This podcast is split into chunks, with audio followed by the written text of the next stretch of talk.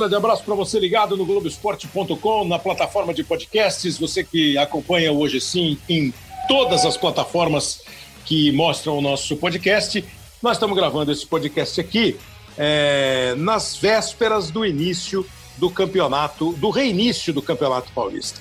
E é, evidentemente, um assunto que chama atenção. O Campeonato Paulista parou, é, como o futebol, de uma maneira geral, no fim de semana de 14 e 15 de março. Nós ainda tivemos um Guarani e Ponte Preta que aconteceu na segunda-feira, dia 16 de março. De lá para cá, nada de futebol.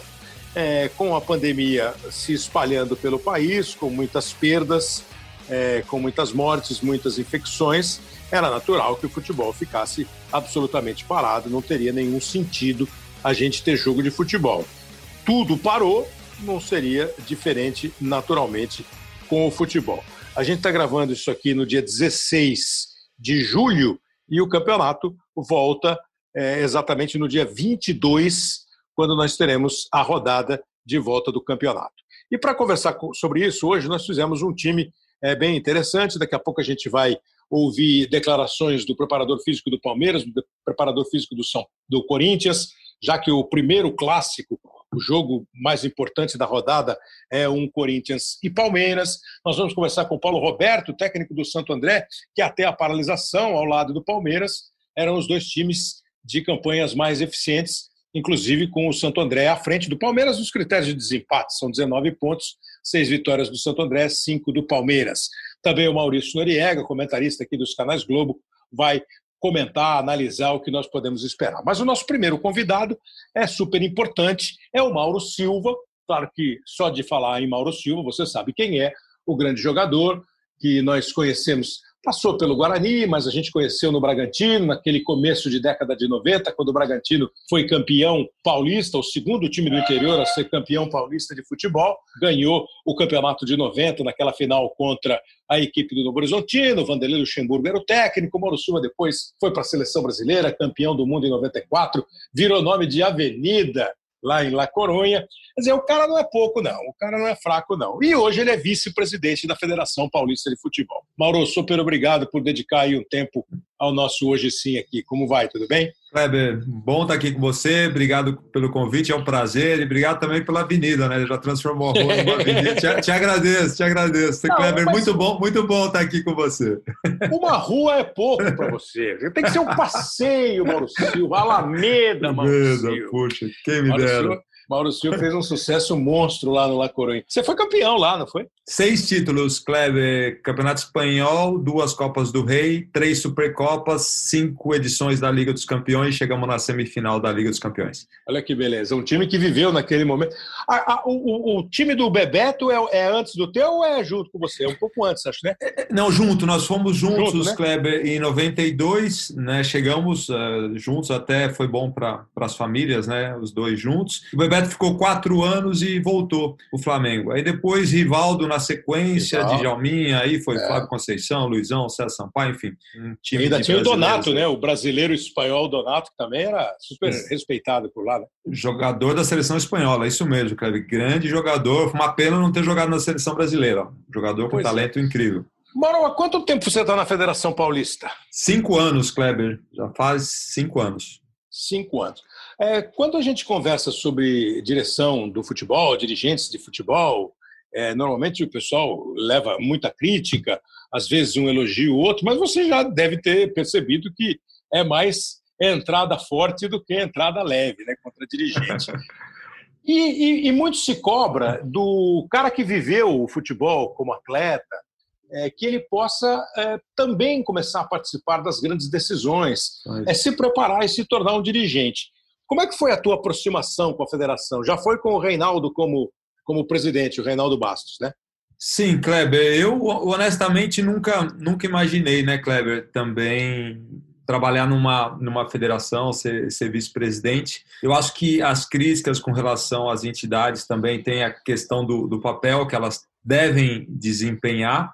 Eu, na verdade, estava com o Gilmar e o Dunga, quando eles assumiram, me chamaram uhum. para ajudar como auxiliar pontual, como você bem lembra, e depois na, na Copa América, no Chile. E eu, na federação, eu conhecia muito o Fernando Soleiro que o Fernando Soleiro ele foi RH do Abílio Diniz lá no Grupo Pão de Açúcar durante 35 anos e na transição lá do, do controle do Grupo Pão de Açúcar, quando o Cassino assumiu o controle, o Cassino ele contrata a minha empresa para ajudar lá nesse processo de, de, transição. E aí eu conheço uhum. o Fernando Soleiro nesse, nesse trabalho que eu, que eu realizei para o Grupo Cassino. E aí, depois de um tempo, um ano e meio, o Fernando Soleiro sai do, do Grupo Pão de Açúcar, ele era presidente do Audax São Paulo, Audax Rio, depois de um ano e meio, acho que ele me liga. Poxa, Mauro, tudo bem? Quanto tempo que a gente não se fala? Tudo bem, Fernando. Ele, eu tô aqui na Federação Paulista. Falei, e aí, Fernando, você está fazendo isso aí?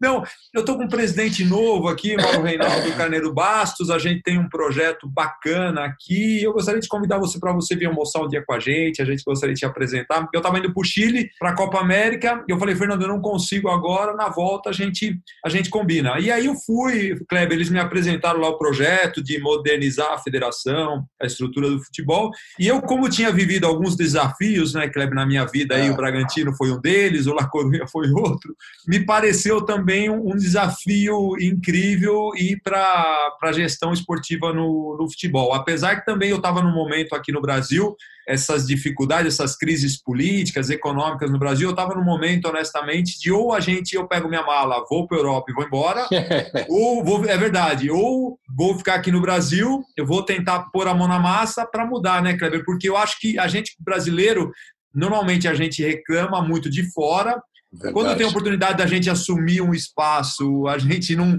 não assume, então, é, tanto na, na questão política como esportiva, né, Kleber? Eu claro. acho que a mudança ela vem pela nossa participação na política e no esporte, não tem vácuo. Se as pessoas do bem não ocupam esse espaço, alguém vai ocupar esse espaço e é melhor que seja uma pessoa do bem. Com isso tudo na cabeça, foi que eu fui para a Federação Paulista, Cleber. Ah, fazendo uma digressão para o mundo político, eu tenho exatamente a mesma opinião. E sei que é difícil. Na hora que você tenta levar uma pessoa de bem para um mundo que tem uma série de restrições, né? que tem muita rejeição, aí o cara passa a ser do mal porque ele topou. Mas você chegou a ficar com medo desse tipo de avaliação? E, e, parte muito de nós, jornalistas, Sim. porque assim, tem. É, que são frases famosas do jornalismo, né? a do Milor Fernandes, ou é, ou é oposição ou é loja de armarinho, não, não tem outra. Né? Acho que o Mino Carta é um que diz assim, jornalista existe para fiscalizar, cobrar, reclamar, ver o lado que não está certo, porque senão vira só elogio. Mas você chegou a ficar com receio? Pô, você tem uma, um nome, uma carreira como atleta. Sim. Você chegou a ficar com receio? Assim, Pô, eu vou entrar lá, os caras vão falar assim: ah lá, Mauro já se juntou com Cartola. Já devem ter feito um desenho seu com a camisa da seleção e uma cartola. Você chegou a ficar com medo? Não? Sim, sim, Kleber, sim, fiquei. Até foi, foi uma decisão difícil, né? Eu sou associado da Atletas pelo Brasil, que nós somos uma ONG aí que a gente luta pela, pelo avanço da, das políticas públicas em favor do esporte, né? Aí estão o Raí, o Leonardo, o Daniel Alves, uhum. o Kaká, Bernardinho, Paulo Hortência, Oscar Schmidt, nós somos o Flávio Canto, a gente tem um grupo. O time é bom. Gente, o time é bom, muito ativo, lutando em favor do esporte, em favor da sociedade. Então foi um dos primeiros que eu conversei aí com, com o Raí, com esse grupo também da Atletas pelo Brasil, eh, manifestando, claro, a minha, a minha preocupação né, com relação a isso. Você falou imagem, né, Kleber? Porque claro. É, foi uma carreira que eu, eu sempre digo que o atleta ele vive uh, especialmente né, de dois aspectos, que é o desempenho esportivo, né, a performance esportiva e a imagem, a reputação, né? Ah, você uhum. tem ganho da, das duas formas. E eu sempre cuidei muito, uh, tentei ter um bom desempenho esportivo e também sempre cuidei muito da minha imagem, da minha reputação. Então, sim,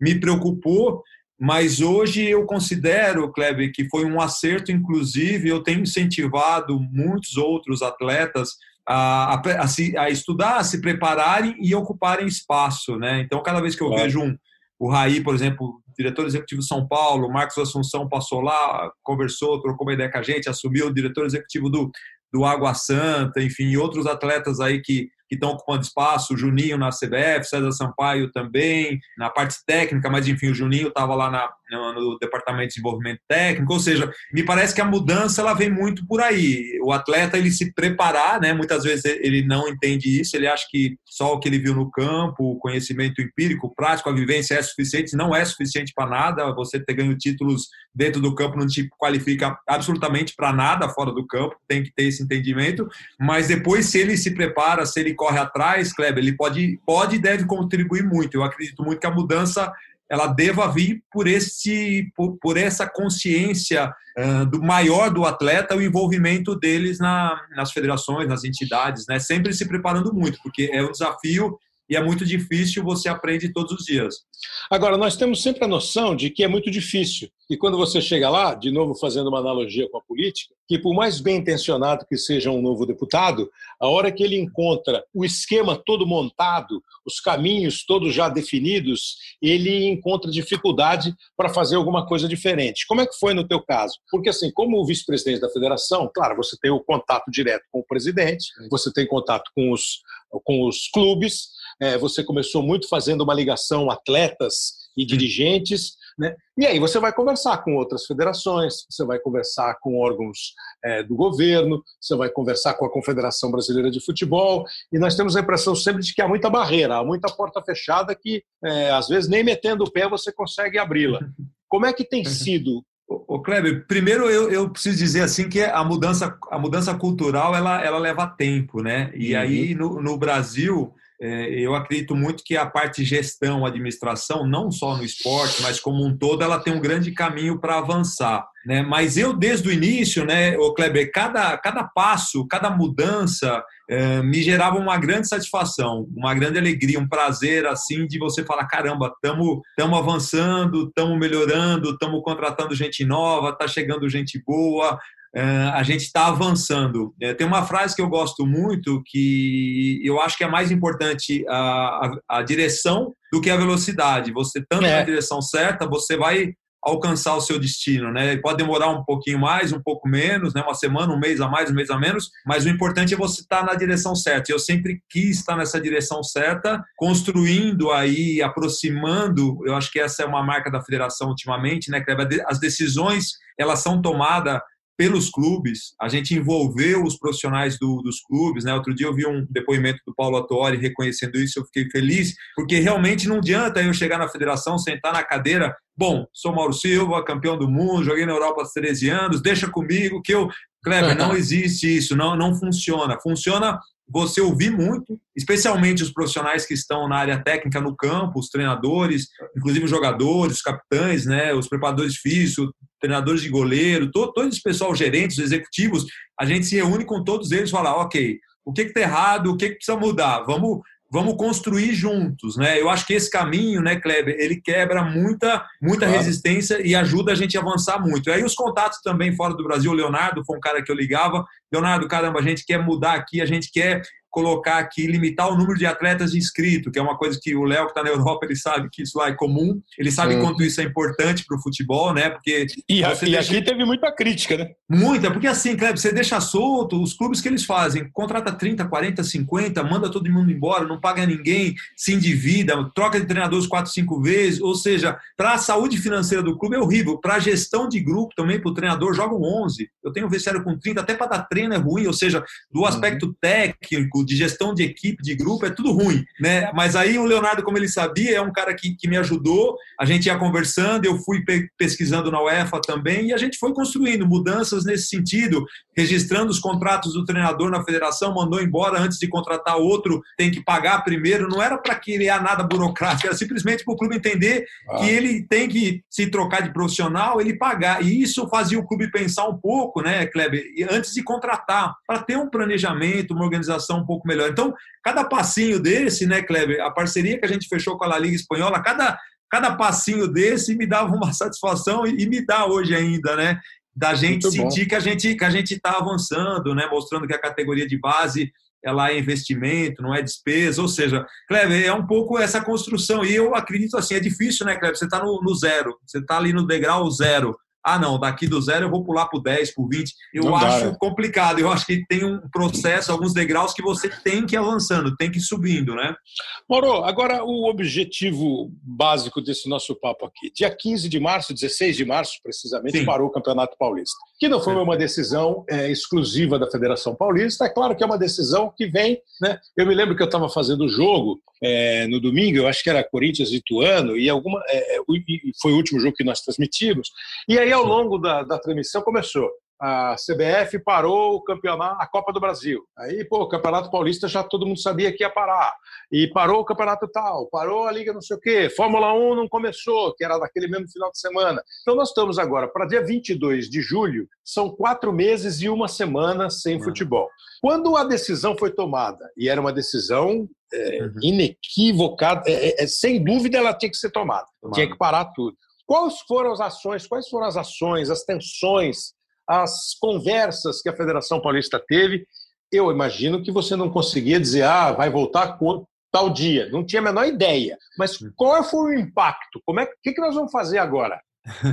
Ô Kleber, foi um momento, claro, absolutamente difícil, delicado, mas um momento também que, que me produziu, honestamente, uma grande satisfação no sentido de, de responsabilidade com a sociedade, tá? Eu falo assim, quando os clubes naquele momento, faltando duas rodadas para terminar a primeira fase, onde haveria, é, concluindo a primeira fase, algumas definições importantes para a competição, é, e no conselho técnico os presidentes se posicionam dizendo o importante nesse momento não, não, são os aspectos técnicos, não são os aspectos financeiros. É uma questão de saúde, da gente pensar no bem-estar. Então, vamos parar a competição, entendeu, Kleber? Isso me, me caramba, de verdade que foi um momento que eu falei, caramba, fico. É, porque eu sempre acreditei e continuo acreditando, Kleber, que o futebol ele é uma, uma grande ferramenta de, de conscientização, de, de transformação. Lógico. E eu acredito muito que o futebol tem que dar exemplo para a sociedade. Muita, muita gente não gosta de política, o cara não gosta de economia, mas ele gosta de futebol.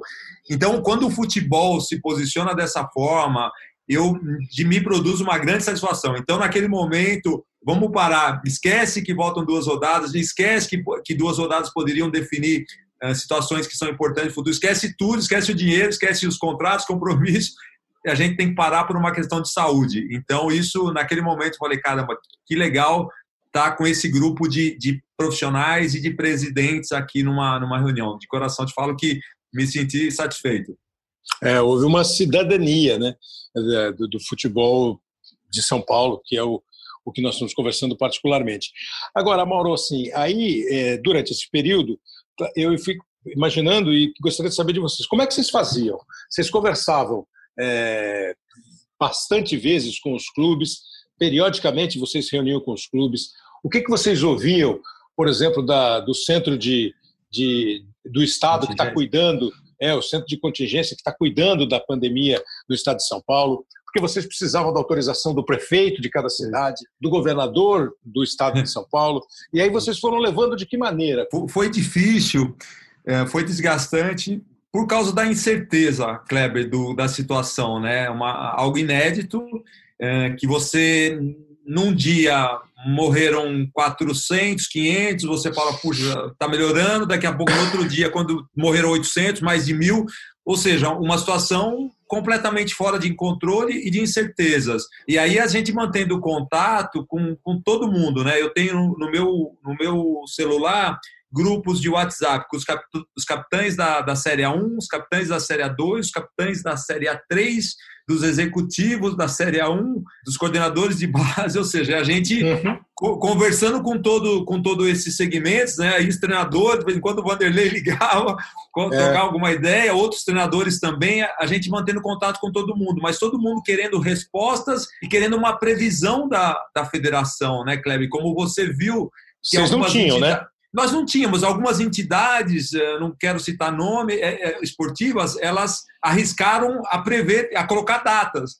E aí era ruim porque aí você cria expectativa, chega naquela data, não dá, joga para frente, você atrapalha o planejamento também. E, e, aí eu achei legal um dia que o Reinaldo falou assim: Mauro, se a gente colocar data, a gente vai estar tá ou enganando a nós mesmos ou enganando os outros. Claro. Porque, porque não, depende da, não depende da gente, né, Kleber? E, e o posicionamento eu acho que foi bom no sentido, gente, a gente depende das autoridades sanitárias do município e do Estado de São Paulo. Aí o doutor Moisés, que é o coordenador, o, o chefe, o, presidente do nosso comitê médico, era quem mantinha esse contato. Mas difícil Moisés assim, Cohen, Kleber, né? Moisés Cohen, doutor Moisés Cohen, que é o presidente do nosso comitê médico. O difícil é assim, né, Kleber? Jogadores da Série A3, por exemplo, que a gente tem contato, eu fiz reuniões virtuais com eles, alguns trabalhando de servente pedreiro, uhum. alguns trabalhando em lava rápido, num cenário absolutamente complexo, difícil, eles querendo saber o que vai acontecer, quando o campeonato volta, entendeu, Kleber? Os presidentes, mal, os contratos estão vencendo, o que, que eu faço? Como, entendeu, Kleber? O governo vai soltar alguma medida medida provisória para que ajude os clubes nessa renovação, em vez de 90 dias por um prazo menor, 30 dias, ô Kleber, ou seja, muitas perguntas, muitas perguntas e poucas respostas o tempo todo. É. Então, mas assim, o que a gente dizia, gente, não está na nossa mão, não depende da gente, estamos aguardando a posição das autoridades sanitárias. O, o que a gente fez foi manter contato o tempo todo com esses profissionais, tentando atender e dar uma posição oficial da, da federação, colocando tudo que a gente tinha de oficial nos grupos porque corria muita informação assim com pouco fundamento, né, Kleber? Então, eu acho que tentamos dar as posições oficiais para manter esse ecossistema informado. Pois é, agora, Mauro, assim, é... vocês, claro, tomaram cuidado. O doutor Moisés Cohen é um é um ortopedista de renome é, e ele cuidou, não é o único médico, certamente é. vocês não. entraram em contato com virologistas, infectologistas, com diversos profissionais da medicina, é, especialistas, enfim, os clubes e os jogadores. Então, assim, a pergunta. É, é, é, e ainda hoje, eu acho que bate dúvida, porque, como você falou, tem muita pergunta e pouca resposta. A, a pandemia tem no mundo seis meses ou mais e aqui no Brasil, o primeiro caso em março. Então, nós estamos aí com quatro meses e tanto. E para muita gente, as respostas continuam não vindo, é, e você não consegue falar assim, não, está melhorando. Porque são mil, mil duzentos, mil trezentos, mil duzentos, mil cem, mil mortes por dia e infectados diariamente. A gente não consegue ter uma noção se nós estamos ou não estamos controlando. Ah, o país é muito grande, não pode ser analisado de uma maneira única. É verdade mas é o país que precisa controlar, né? De um jeito ou de outro, o país precisa controlar. O estado de São Paulo, a cidade de São Paulo, houve um momento, como você disse, de queda. Aí, de repente, o negócio vai para o interior e começa a aumentar de novo. A cidade de São Paulo, aparentemente, está numa fase do tal do platô que os é. médicos dizem sempre. Então, quais assim os cuidados, é, a, a, a preocupação maior nesse caso. Porque caso vai ter, né, Mauro? O Cantilho acabou Sim. de ser infectado, não vai jogar pelo Corinthians. O Palmeiras teve jogadores. O Corinthians teve mais de, de um jogador, é, vários jogadores. É, isso vai. Quais são os cuidados assim básicos para o campeonato voltar e não ser um gol contra? Kleber, é realmente precaução uh, com relação às, às medidas de prevenção Uh, o protocolo médico, né? A, a, questão dos testes também, eles são muito importantes e você está testando constantemente, conscientizar, conscientizar os jogadores e as comissões técnicas uh, com relação à importância de, de manter esse protocolo, do cuidado com relação às, às medidas de higiene, lavar a mão, usar máscara, Uh, isso é fundamental. A gente, no protocolo de jogo, né, Kleber, especificamente, isso a gente teve um grande cuidado. Foi um documento, falo porque eu participei muito dele, eh, e muito detalhado, muito difícil de fazer. A Quantas Liga pessoas, Espanhola... mais ou menos, Mauro, vão estar envolvidas num jogo? Kleber, depende do, do, do, depende, depende do estádio. Uh, uhum. O protocolo aqui em Novo Horizonte, por exemplo, a gente está lá com cento e poucas pessoas. Uh, um clássico gente... como Corinthians e Palmeiras. Ah, pode estar por volta aí de 200, 200 e poucas pessoas, né? O, o, o, Kleber, a gente dividiu isso, a gente dividiu isso, Kleber, em três zonas, né? A zona, a zona azul, que é a zona do campo, tá? tá? A, a zona ver, e aí ela inclui os vestiários, toda essa parte, né? E aí a gente tem a zona vermelha e a zona amarela. Aí todo mundo vai estar com credenciais. A credencial azul, por exemplo, o cara só circula na zona azul. A credencial tá. vermelha, ele só circula na zona vermelha, e a credencial amarela, que é a parte externa, ele só circula. E a gente vai ter segurança dizer... em todos os acessos para evitar que as misturar pessoas... cor, misturar cor, não vai Isso, misturar mistur... cor. Misturar as áreas, né? Para que a pessoa da área azul, que é a área mais sensível, que é o campo, onde está a comissão técnica, tá o pessoal da imprensa ali, dos clubes, mandante, visitante, assim, do, da detentora dos direitos, ou seja, todos esses profissionais é, credenciado, com credencial, cada um com a sua cor, azul, campo e área de jogo e vestiários, DOP, e aí tem a zona depois a vermelha, a gente separou tudo isso. Seguindo um pouco, a gente usou muito como de base o protocolo da Bundesliga e o protocolo da La Liga também, até pela tá. parceria que a gente tem com eles. E como lá voltou primeiro, e essa parceria com a Liga nos ajudou muito. E aí nós dividimos as fases, né? Dividimos quatro fases os dias que antecedem o jogo, o pré-jogo, o jogo e o pós-jogo. Aí a gente organizou tudo essas fases, essas quatro fases, os dias que antecedem o pré-jogo, o jogo e o pós, e organizamos essas, essas áreas azul, vermelha e amarela para a gente restringir ao máximo, ou seja, isso é minimizar risco, entendeu, o, o Kleber? Se eu Entendi. te disser que, claro, que é tudo perfeito e não tem risco zero, isso não, não, não existe. Mas foi o que a gente fez. E outra coisa, Kleber, que eu acho que vale a gente citar aqui, que foi importante na minha visão foi que essa construção de volta, além da gente estar tá nesse conselho técnico com os presidentes dos clubes, a gente fez uma audiência pública com Sim. os sindicatos, uh, sindicato dos clubes, sindicato dos treinadores, sindicato dos atletas, sindicato dos árbitros, já citei, eu acho, e o Ministério Público do Trabalho, tá? Porque a gente essa construção achei que ela foi muito importante, porque assim é um cenário tão complexo, tão adverso que não é eu federação vou decidir como vai ser, entendeu, Cleber? Não, clubes, é, sindicatos de atletas, sindicato dos árbitros, treinadores, Ministério Público do Trabalho, todo mundo concorda com esse caminho, governo do estado, prefeitura, todo mundo, ok, então vamos. Foi isso que a gente fez, entendeu, Cleber? Eu, eu gostei porque eu falo não tem outro jeito num cenário tão complexo, de você, alguém ou alguma entidade ou alguma organização falar, não, opa, deixa que eu decido, num ambiente tão difícil, né? É, essa é a decisão em conjunto de uma coisa tão importante que envolve tantas pessoas. Né? Na semana do dia 5 de julho, naquela semana, o presidente da federação deu um toque assim: não, podemos ter novidade rápido. E nessa semana mesmo foi decidida. O futebol tinha voltado aos treinos no dia 1 de julho, e nessa semana entre a segunda-feira, dia 6, e a, e a, e a sexta-feira, dia 10, foi anunciado que o campeonato voltava. A federação teve que convencer o governo ou não precisou convencer de que era a hora? E queria saber se você acha mesmo que já era a hora. O Kleber, uh, o governo, enfim, a gente teve que, que mostrar, uh, inclusive cientificamente, apresentando alguns artigos, com relação à liberação dos treinos, foi um trabalho que a gente, por exemplo, profissionais como o Irineu Loturco, do, do Núcleo de Alto Rendimento, né, é, nos ajudou com alguns artigos, porque assim é, não tem precedente na, na era moderna do futebol de uma paralisação de, de quatro meses. Claro. É, de quatro, não, três meses e pouco para volta aos treinos, né? Aos treinos, é. Não tem, porque assim, nem numa lesão nem em férias, o jogador fica tanto tempo sem contato com o ambiente específico de trabalho dele. Então, uhum. era necessário, porque assim, de acordo com as autoridades também, quando as autoridades começou a liberar o comércio, a volta do comércio, aí a gente falou, opa, se já pode abrir o comércio, o jogador de forma individual, no campo, de em horários escalonados, em vários campos, o jogador também pode voltar a treinar. Uh, e era importante essa volta aos treinos para que os quatro claro. meses, né, Kleber, ou esses três meses e meio, que o jogador começasse, independente da gente saber quando voltaria a competição. Esse foi o nosso caminho, entendeu, Kleber? Vamos, uhum. vamos deixa o pessoal trabalhar, porque assim, uh, você precisa comparar os valores uh, da paralisação com os valores que o jogador está voltando, né? Um volta com o tanque cheio, outro volta com o tanque vazio, outro volta com o tanque na metade. Então você precisa primeiro ter esse diagnóstico para você definir o trabalho físico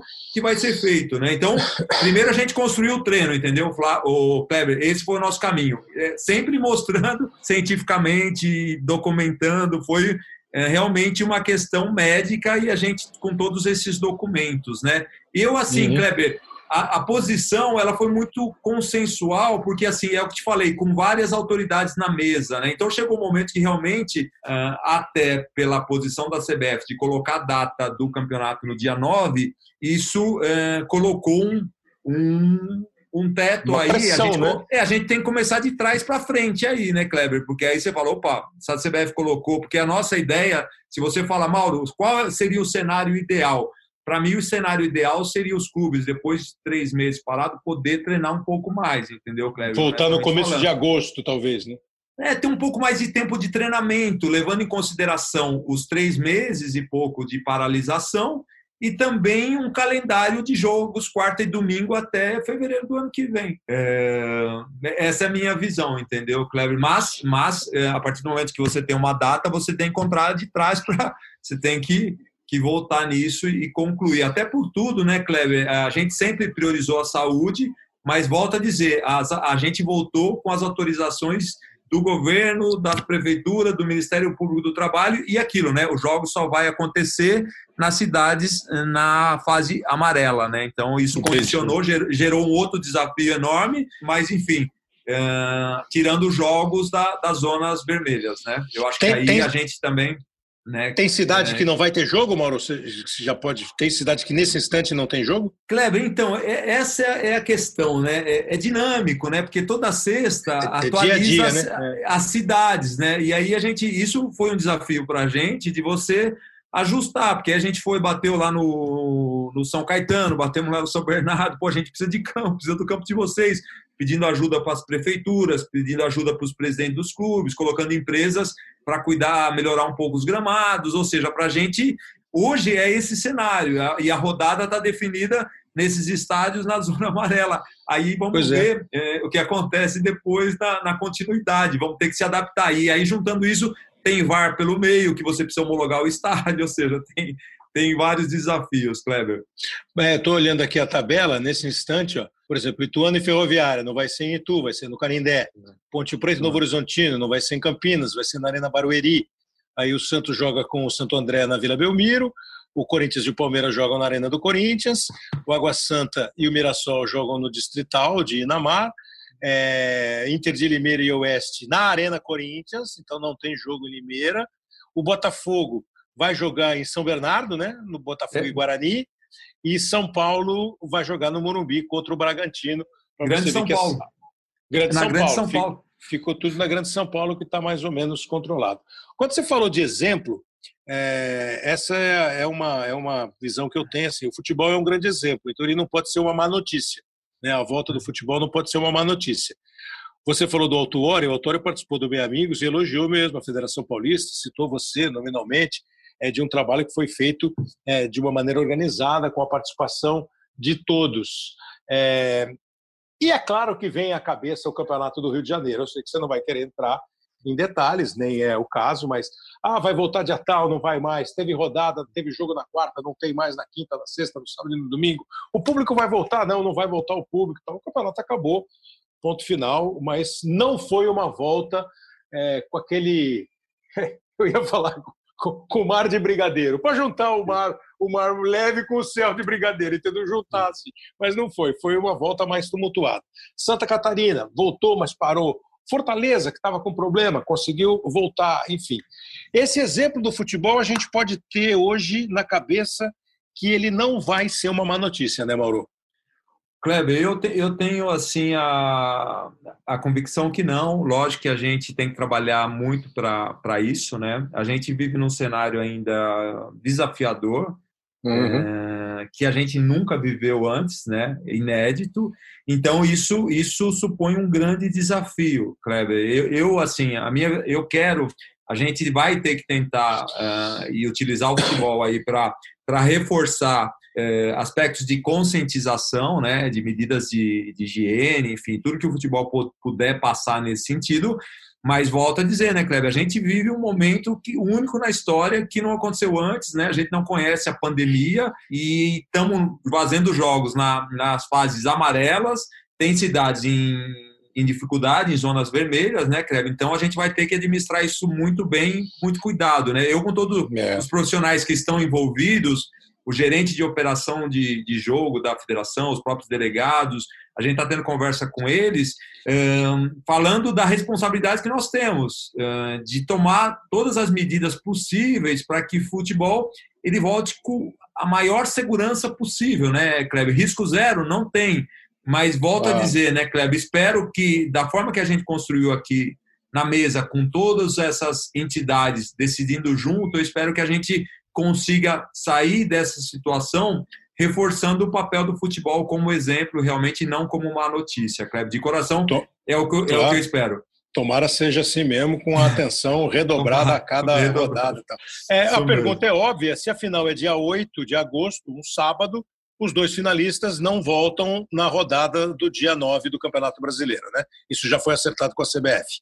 Ô Kleber, é, é que assim, é, a gente precisa ver quem é que a gente sempre Se sai tá na Série A, do, claro. É, a gente parte do princípio que os dois vão, vão é, estar jogando na Série A, né? Mas sim, é. já o Reinaldo já conversou aí com, com a CBF também, esse, esse ajuste é, é, é necessário nesse momento, né? Mas a gente precisa aguardar realmente os finalistas, né, Kleber? E, e, outro ponto, né, Kleber, importante também, que eu não comentei, é que assim, uh, o campeonato ele termina muito rápido, porque você começa com 16 equipes e com duas rodadas você diminui para oito, né? Mais uma rodada uhum. quatro, ou seja, uh, o número de clubes uh, diminui muito rapidamente também. Então, isso a gente por isso é importante a gente ter todo o cuidado, né? Porque realmente vai diminuir o número de clubes se a gente conseguir controlar o máximo, de repente a gente faz que o futebol seja uma boa notícia, como você disse. Uhum.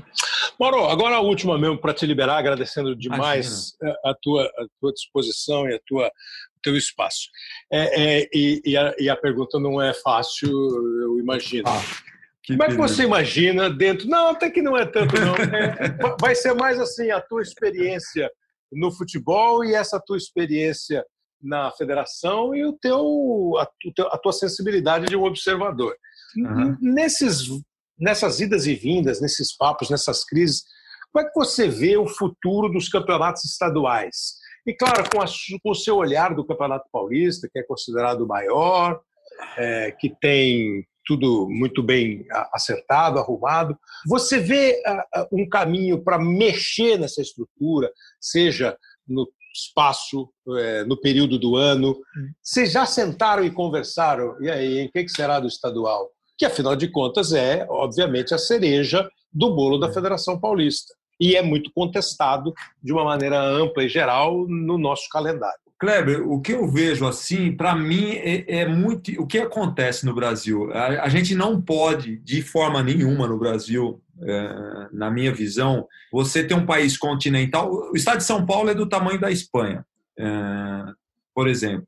A gente não pode, no Brasil, ter um campeonato é, com 60, eu falo assim, campeonato não, 60 clubes somente com calendário nacional é, garantido, claro entendeu, Kleber? Eu falo isso porque, assim, a Copa do Brasil e a Série D, para mim, não são calendários garantidos porque os clubes classificam. Né? Então, eu falo da Série A, Série B, Série C.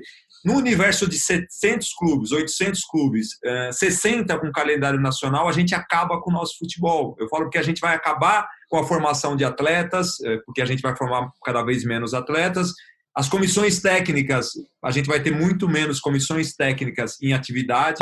Então a gente precisa resolver isso, entendeu, Kleber? É, então eu parto uhum. desse princípio. Então quando as pessoas falam, ah, os estaduais, claro, se você não tem um produto, por que o estadual de São Paulo ele ele é valorizado, porque é um produto bom. É lógico que não tem jeito de você querer vender um produto ruim e falar querer que, os, que alguém pague alguma coisa por um produto que não é cuidado, que não é ou seja, esse é o primeiro ponto, né? Então aqui ele é valorizado porque a gente tem um produto bom. E o desenvolvimento do futebol de São Paulo, eu gostaria que todos os 27 estados do Brasil, as 27 federações, tivessem clubes tão fortes como tem o Campeonato Paulista. Nossa com certeza a nossa seleção seria outra e nosso futebol seria outra. É, Existem outros caminhos, talvez, de mexer? Existem, mas assim, eu acho que a gente precisa partir deste princípio, sabe, o Kleber, na minha visão, assim, discutindo uhum. sobre futebol. Precisamos colocar muito mais clubes, eu sempre falava isso pro Juninho, era antes dele ir para a CBF, quando ele foi, eu falei, agora resolve, porque quando ele vinha na federação, ele falava para mim, Mauro, eu não consigo tocar futebol jogando três meses e fechando a porta e abrindo em janeiro, né, claro. Kleber? E é verdade, né, Kleber? E assim, muitos jogadores, o cara me fala, Mauro, eu tenho conta para pagar o ano inteiro, eu tenho família. Eu não posso trabalhar três meses, né, Kleber? Então, isso é uma coisa, entre outras, que é necessário uma ampla discussão para a gente resolver. Então, eu acredito muito nos estaduais, na força de cada estado, porque assim, não dá para você administrar o futebol de São Paulo do Rio, centralizando a CBF. Assim, porque uma coisa, né, Kleber, é se questionar o papel político das federações. Agora, o papel administrativo, não tem como você, eh, no estado de 40 milhões, você não ter uma entidade para administrar esse futebol, né? A gente realiza 17 campeonatos, 4 mil jogos por ano, todos os jogos da base, né? Então, isso é desenvolvimento, é fomento para o futebol, né, né, Kleber? Então, eu acho que precisa ter um olhar um, sistêmico, acho que muitas vezes uh, se discute olhando, olhando uma parte do, do problema sem enxergar o todo. Lógico que aí a gente vai entrar em outros aspectos que tem que que melhorar, a questão de, de fair play financeiro, clube empresa, todo esse tipo de controle que o futebol precisa para o seu desenvolvimento pleno, né? Eh, as negociações serem centralizadas, direitos de transmissão, enfim, tem muita coisa para melhorar no futebol brasileiro. Mas sem dúvida que com 60 clubes, com calendário nacional só garantido, o futebol brasileiro vai continuar sofrendo muito, vai continuar eh, tendo muita dificuldade para ganhar a Copa do Mundo, para ter um futebol tão rentável que uma indústria de ócio e entretenimento como é a La Liga, como é a Premier League, que já exploram muitas outras coisas além do futebol do campo. Né? O futebol está quase sendo um detalhe para uma geração de, de renda e de receita em várias outras frentes, né, Kleber? A gente está muito atrasado em, em, muitos sentidos. Pô, Mauro, você acabou de me dar uma ideia boa. Eu não vou ficar te perturbando, porque eu sou um cara legal, mas o Léo Bianchi, que é o editor e produtor do programa, que não é legal, fica perturbando todo mundo. Ele vai de vez em quando entrar em contato, porque acho que dá um episódio muito interessante esse, de você discutir o campeonato estadual dentro do calendário. É, você uhum. pode ser um representante bom, é, dá para pegar jornalistas que são contra, que são radicalmente contra, dá para fazer uma ponderação bem legal, que acho que é uma discussão pela qual o futebol brasileiro tem de passar é, para fazer uma coisa adequada ao tamanho, ao espaço, Sim. ao calendário, enfim, é uma discussão bem legal. E se você tiver afim, você vai ser o nosso claro convidado. Mauro Silva, super obrigado é, quando a gente. Nós vamos de vez em quando te perturbar para ver se a gente faz esse programa aí sobre estadual. Mas obrigado mesmo pelos esclarecimentos. Que seja uma volta tranquila, boa, agradável e que seja bom para todo mundo, com todas as interrogações que ficam aí pelo caminho, Mauro. Ô Kleber, foi um prazer estar com você, poder falar sobre futebol, colocar a minha visão, a nossa visão aí dos clubes, da, da federação, e estou à disposição. Obrigado pela oportunidade, grande abraço e fala para o Léo contar comigo, vai ser um prazer poder participar e contribuir. Vai dar um bom debate. Obrigado, Mauro. Grande abraço, cara. Bom, depois dessa conversa com o Mauro Silva, que deu toda a, a, idealização, todos os cuidados que a federação tomou, a gente vai falar agora com um, um técnico que é da equipe que tem sido muito comentada nesse período de paralisação do campeonato, porque o Santo André conseguiu fazer nessas dez rodadas uma ótima campanha. O Santo André está é, na primeira posição do campeonato, na classificação geral do campeonato, está é, com a mesma pontuação do Palmeiras, mas tem nos critérios de desempate uma vitória a mais do que o Palmeiras, e ficou todo mundo se perguntando o que, que ia acontecer com o Santo André nessa volta do campeonato. É, dia 22, então, tem a rodada de número 11, o campeonato parou na décima rodada, agora nós temos mais duas rodadas para definir os times que vão para as quartas de final. O Santo André tem um jogo contra o Santos, é, em Santos na, na quarta-feira, no dia 22, e depois, sempre lembrando que a gente está gravando isso na, na quinta-feira anterior à volta do campeonato, é, portanto, dia 16, e depois, na última rodada, o Santo André termina a sua participação contra o Ituano. Com a pontuação que o Santo André tem, ele já está classificado para a próxima fase do campeonato. Quer dizer, está classificado. Precisava acontecer um, Novo Horizontino precisa ganhar os seus dois jogos, o Santo André perdeu os seus dois jogos, aí o Santo André perderia essa vaga. Mas está muito bem encaminhado. E está com a gente o Paulo Roberto Santos, um técnico que faz ótimo trabalho já ao longo da carreira dele, é, tem sido um treinador de é, resultados expressivos dentro das possibilidades que ele tem é, tido para trabalhar e agora comanda o Santo André. Paulo Roberto, obrigado por participar com a gente aqui do Hoje Sim. Tudo bem com você? Tudo bem? Uma boa noite a todos vocês aí. E é um prazer, na verdade não é boa noite ainda, é boa tarde, né? É um prazer poder estar, tá, é um prazer poder estar tá participando com vocês.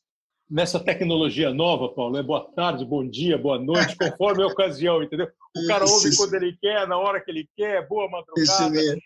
São essas essa, novidades. Essa pandemia deixou a gente todo mundo louco, né? pois é, Paulo, como é que foi para vocês, hein, cara? Quando você recebeu a, a paralisação, Aí, assim, o Santo André era o time mais falado. Ah, o Ronaldo vai embora, vai para o esporte.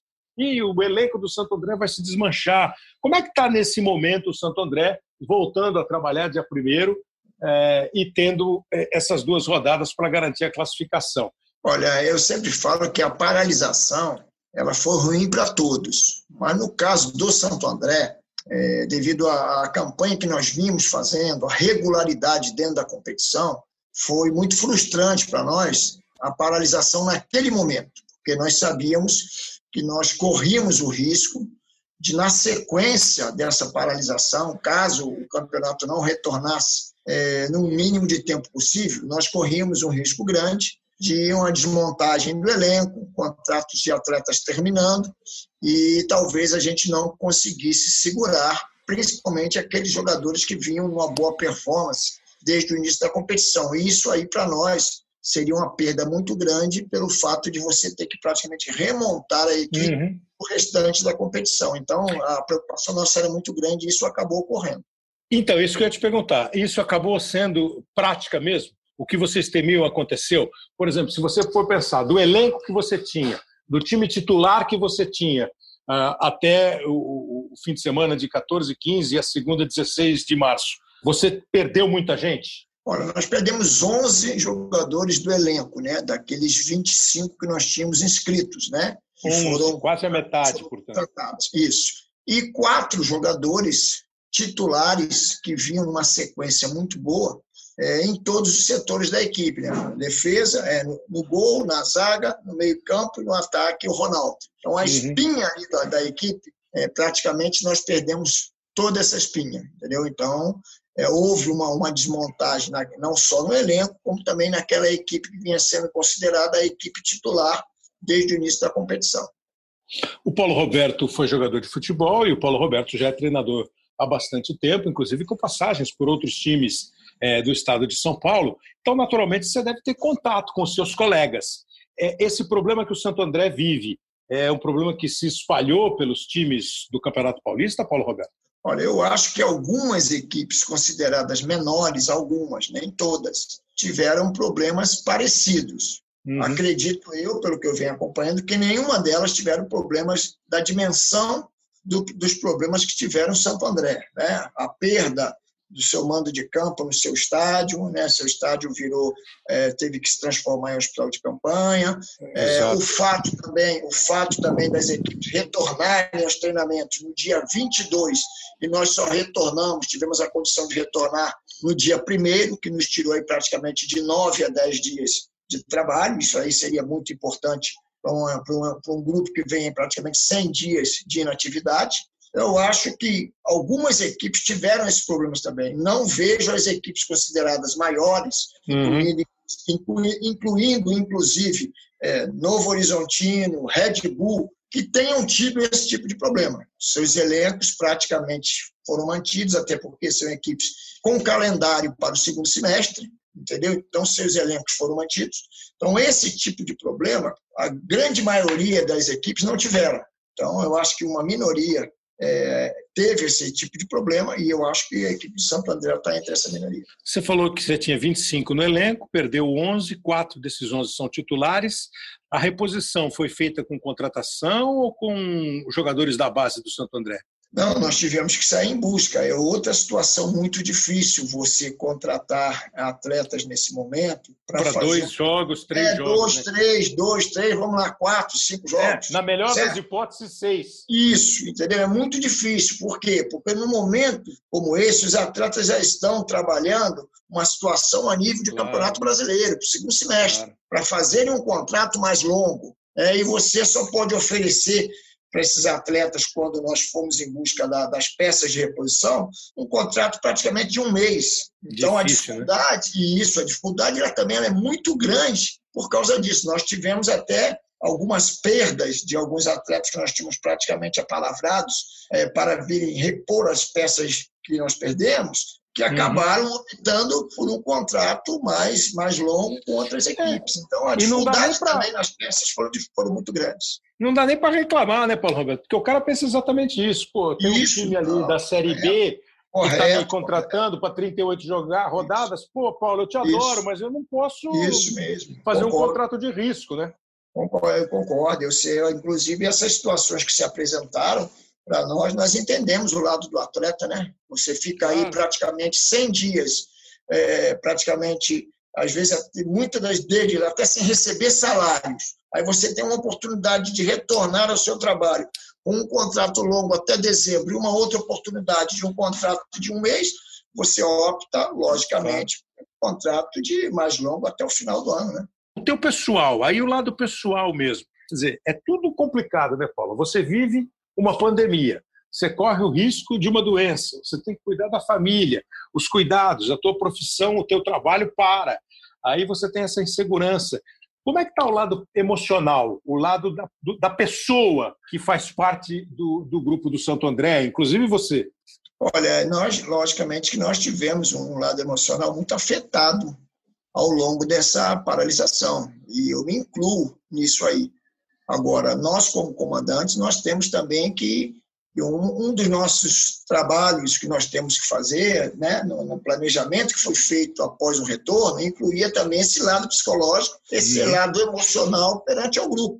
Até porque, né, não é segredo para ninguém, que o grupo também retornou é, tendo ainda, é, é, como é que se diz, uma, uma, uma situação financeira ainda para ser cumprida com esse grupo, que ela foi paralisada a partir do momento que a patrocinadora da competição, ela, ela praticamente ela deixou de, de cumprir, cumprir não, suspendeu, suspendeu a né? parcela da competição. E suspendendo, logicamente que isso aí criou uma dificuldade muito grande para as equipes consideradas menores, e esses atletas, incluindo os nossos atletas, estão uma situação de três meses, praticamente aí dois, três meses sem, sem receber salário. Então, isso aí afeta muito esse lado também. Então, foi uma preocupação nossa muito grande ao receber esse grupo e nós temos falado muito no dia a dia com relação, trabalhado muito essa, esse lado emocional, colocando para eles também a vantagem da volta. Se por um outro lado existe o risco, uhum. se por um outro lado o retorno divide opiniões, eu entendo tudo isso aí, mas claro. existe um lado de um retorno que pode proporcionar, não só a nós profissionais da comissão técnica, como também a esses atletas, de repente, um contrato para o segundo semestre. Qual a perspectiva que você tem para o Santo André nessa volta do Campeonato Paulista? A perspectiva técnica de um time que terminou a, a competição, quando ela foi suspensa, com os mesmos 19 pontos do Palmeiras, seis vitórias, um empate e três derrotas, fica à frente do Palmeiras, o Palmeiras tem cinco vitórias. Qual é a perspectiva que você tem para essa volta, os dois jogos que faltam para terminar a fase e depois uma eventual classificação para a fase eliminatória do Paulistão? Olha, nós temos que ser realistas. Tudo isso que ocorreu, paralisação de 90 a 100 dias, perda de atletas, né? É, isso aí, logicamente, que acarretou problemas dentro do nosso trabalho. E nós sabemos também que esse retorno, nesse retorno, nós retornamos numa situação, eu acho que mais difícil do que o início da competição, que nós sabemos que o início de um campeonato paulista com uma equipe considerada pequena, uma equipe, as equipes menores, nós sabemos das dificuldades que, que, que são no campeonato paulista. E com essa interrupção, onde você tem aí várias equipes que praticamente se mantiveram e até se reforçaram. E você tendo aí praticamente 17 dias de trabalho, né, pelo menos 8 a 10 dias a menos do que, do que as outras agremiações, as nossas dificuldades, obviamente que nós temos a consciência que elas aumentaram. Agora, nós uhum. temos objetivo, nós temos perspectivas dentro da competição ainda, nós temos é, perspectiva, não, expectativa dentro da competição, que é fazer de tudo para dar seguimento àquilo que vinha sendo feito, buscar uma classificação e depois de uma classificação estando ela, ela sacramentada, aí você pensar mais na frente. Nós ainda temos esse objetivo, mas cientes das dificuldades que serão a partir do momento é, do nosso jogo contra o Santos. E para te liberar, agradecendo demais aí, ele acabou de treinar e veio conversar com a gente aqui no Hoje Sim. Está na cara que você é um cara é, esclarecido, que olha o futebol de uma maneira ampla, é, no seu particular ali do que você está trabalhando, mas tem uma visão de futebol. Você tem, quando você fica pensando ali com você mesmo, alguma ideia que pudesse melhorar essa situação de você não ter um campeonato, você não ter um ano de três meses, de você ter para a maioria dos clubes um ano de pelo menos dez meses, Paulo Roberto? Olha, ideias, né, pensamentos com relação a isso, eu acho que todos nós que trabalhamos em equipes que muitas das vezes são equipes que não têm calendário, como eu quando assumi o São Bento é, em 2013, 2014, São Bento não tinha um calendário, era só calendário estadual e nós conseguimos calendário nacional, onde o clube teve praticamente três anos de calendário nacional e as coisas elas facilitam um pouco mais para você trabalhar. Quando você trabalha em equipes assim, que não tem como Santo André, é, realmente você pensa, você tem algumas ideias, agora cabe né, as pessoas que comandam o futebol enxergarem isso aí, que não é possível que eles não enxergaram isso até hoje. Eu acho uhum. que isso aí é, como é que se diz, é, é uma situação que, que deixa muitos profissionais do futebol praticamente é, é sem emprego no segundo semestre. Não são todos os profissionais que trabalham em equipe sem calendário que no segundo semestre eles empregam comissão técnica, uhum. atletas, né? não são todos. Então, eu acho que isso aí tinha que ser repensado pelas pessoas que, que dirigem, que comandam o nosso futebol. Porque fica muito pai de família, fica muito profissional, praticamente trabalhando aí quatro, cinco meses, quando muito, porque as equipes praticamente quatro a cinco meses que elas, que elas trabalham, elas montam em dezembro, um campeonato de mais três meses, alguma outra monta em novembro, um campeonato de, de mais três meses. Então, é quatro, quando muito, cinco. E às vezes você não consegue é, se colocar né, no mercado é, a nível nacional. Isso aí acontece com muitos bons profissionais. Então, eu acho que, que as pessoas que dirigem, que comandam o nosso futebol, é, acho que já, já teriam que ter tomado uma medida para, pelo menos, dar um calendário, uma opção de trabalho para esses profissionais por mais tempo durante o ano. Eu acho que eu, eu, eu vejo, eu enxergo ainda que isso poderá acontecer, né? porque isso aí está muito visível, é, a dificuldade que é você trabalhar no futebol brasileiro nos dias de hoje. Lógico, isso não é, não é, não é novo, é antigo, só talvez tenha sido um pouco diferente quando os campeonatos estaduais eram mais longos, tinham seis meses. Isso, mas isso é um isso. problema, é um problema grande, um problema sério. E acho importante que vocês, vozes do futebol, é, e nós, mídia do futebol, a gente discuta isso sempre, porque se ainda fosse, né, Paulo, aquele contrato que em cinco meses você ganha o que você ganharia no ano inteiro, e não é. Naturalmente Verdade. é um contrato muito mais, muito mais justo, muito menos rentável, que não te dá sustentação, não te dá sustento por um ano inteiro. Paulo Roberto, super obrigado, boa sorte aí para o Santo André. Desde já, é, muito boa a campanha, tomara que as coisas se encaixem rapidamente, com o tempo apertando com os dois jogos, depois vamos ver se se classifica para a fase final. Muito obrigado pela colher de chá aqui com a gente, Paulo Roberto. Eu é que agradeço a todos vocês aí, estamos sempre à disposição. A hora que precisar, a hora que quiser, é só chamar.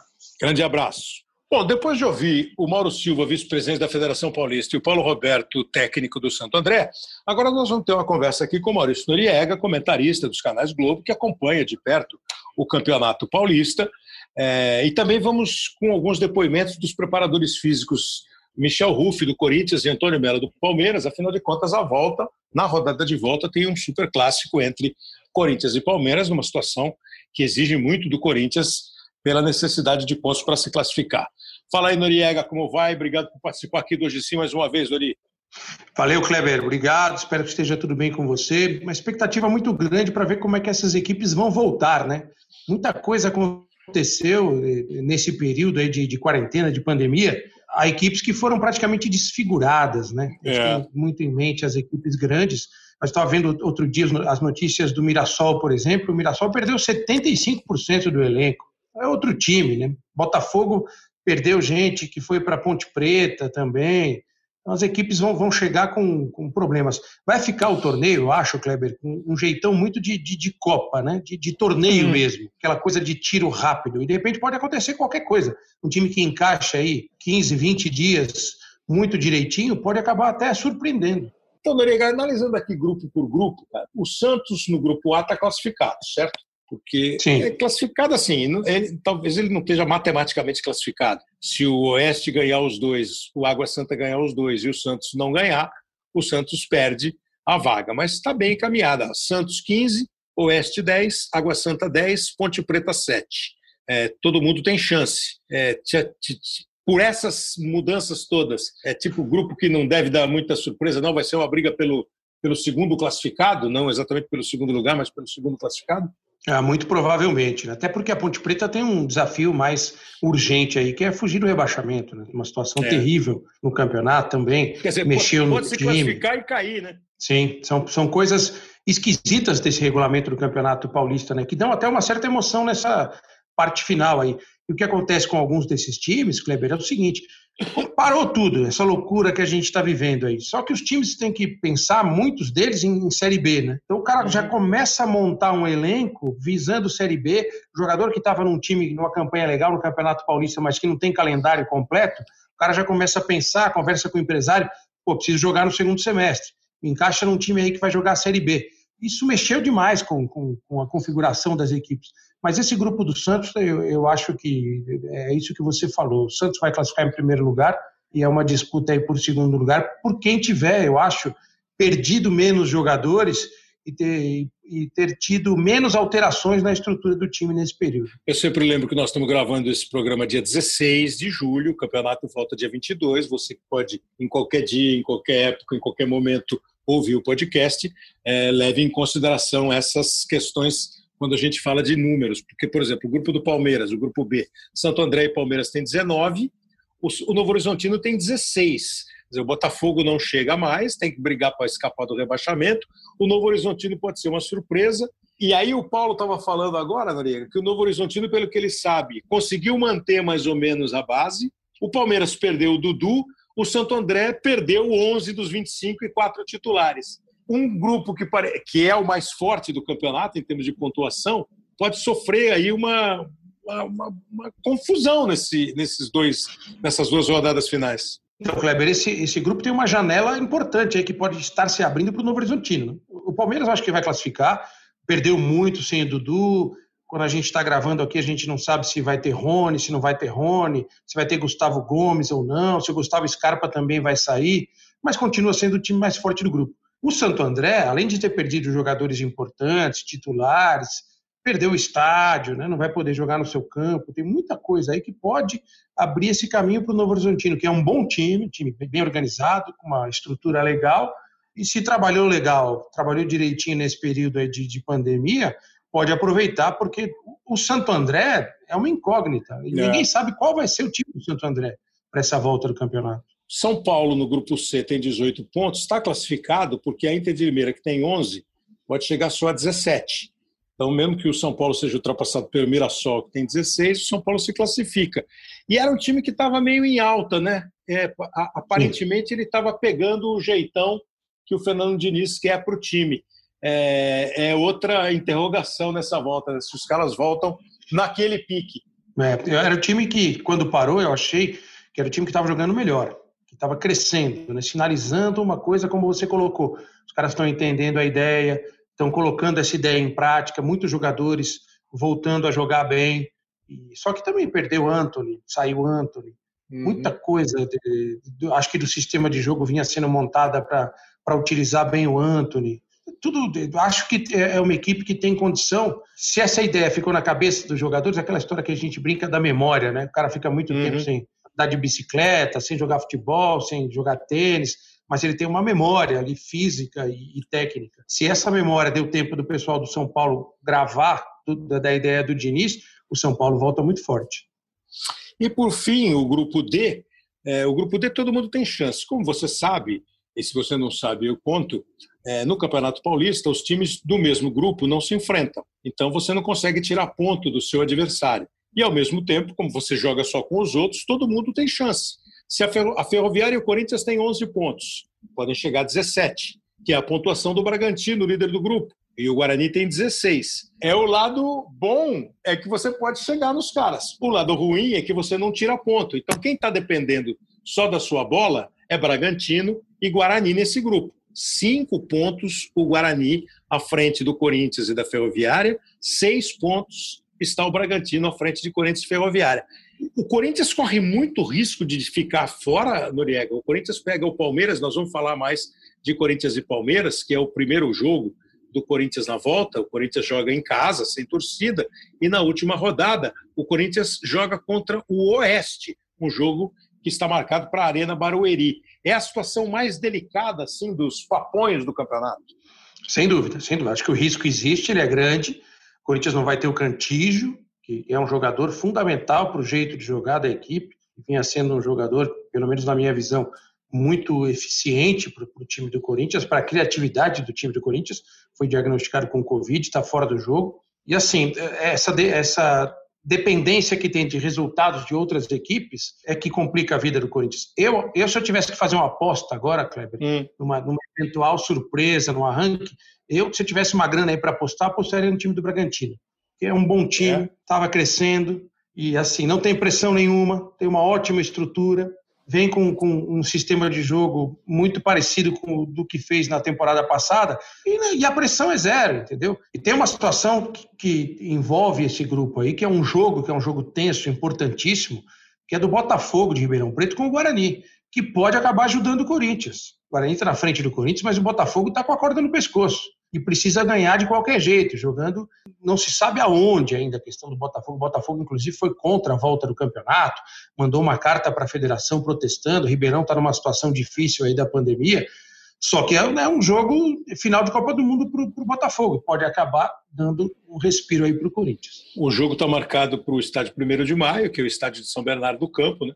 Porque a cidade de Ribeirão Preto não está liberada para receber jogo. O Norega tem feito nas últimas semanas, nós temos feito juntos o Bem Amigos. E é claro que toda semana, em determinado momento do programa, tem uma discussão sobre a volta do futebol, é, se é pertinente, se não é, se é hora, se não é. Eu queria que você falasse assim, para a gente começar a falar do clássico, Noriega, é, o que, o que, como é que você está pensando essa volta? E aí, já que a volta está marcada, qual é o maior prejuízo que os times têm? O prejuízo é mais técnico, emocional ou físico? Ou o quanto, pelo menos, claro que é em todos esses aspectos, o quanto é, você, como você dividiria essas três questões nos 100% dos clubes? Eu acho que a volta, Kleber, era, era praticamente inevitável, né? Já que a gente errou como, como país, como nação, na liderança de talvez fosse melhor ter trancado tudo no começo e a gente tivesse numa outra situação, mas isso não aconteceu e tal. E eu acho inviável para qualquer economia se parar seis meses. Não dá para ficar seis meses em casa. Né? A gente vai regredir 10, 20, 30 anos. Né? Tem que tentar uma retomada. Eu sou favorável à volta do futebol com responsabilidade dentro do quadro. A gente tem que acreditar nas pessoas que estão lidando com isso aí, as pessoas técnicas, né? os médicos, os uhum. infectologistas, os sanitaristas. Se eles estão dizendo que há uma situação de estabilização com projeção de melhora em São Paulo, talvez seja hora de pensar a voltar, como vai ser na semana que vem. Então, acho que tem que trabalhar isso com a responsabilidade e com a, a, a, coragem de parar tudo se for preciso parar de novo. Acho que isso tem que estar no radar das pessoas. Sobre é, o prejuízo, eu acho que o maior prejuízo é, é, é, é no conjunto disso tudo, Kleber, é o trabalho. Porque é uma loucura, ninguém nunca passou por isso. Nenhum é. jogador ficou três, quatro meses sem jogar. É, o máximo que ele ficou três, quatro meses sem jogar foi por causa de lesão, não foi por causa é. de uma situação em que ele. E junte-se a isso. E só é, um. Né? Situações né? que os caras enfrentaram. Só um, né?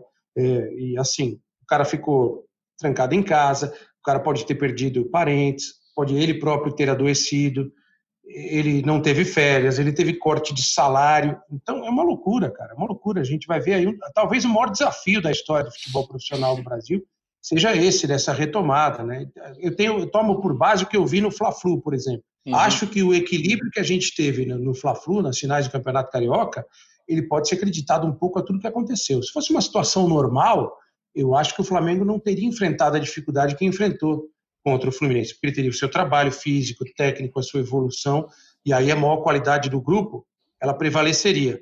Com tudo que está mexendo com a cabeça dos caras, eu acho que aproxima. Então a gente pode acabar tendo, como na Europa, um número grande de visitantes ganhando jogos, né?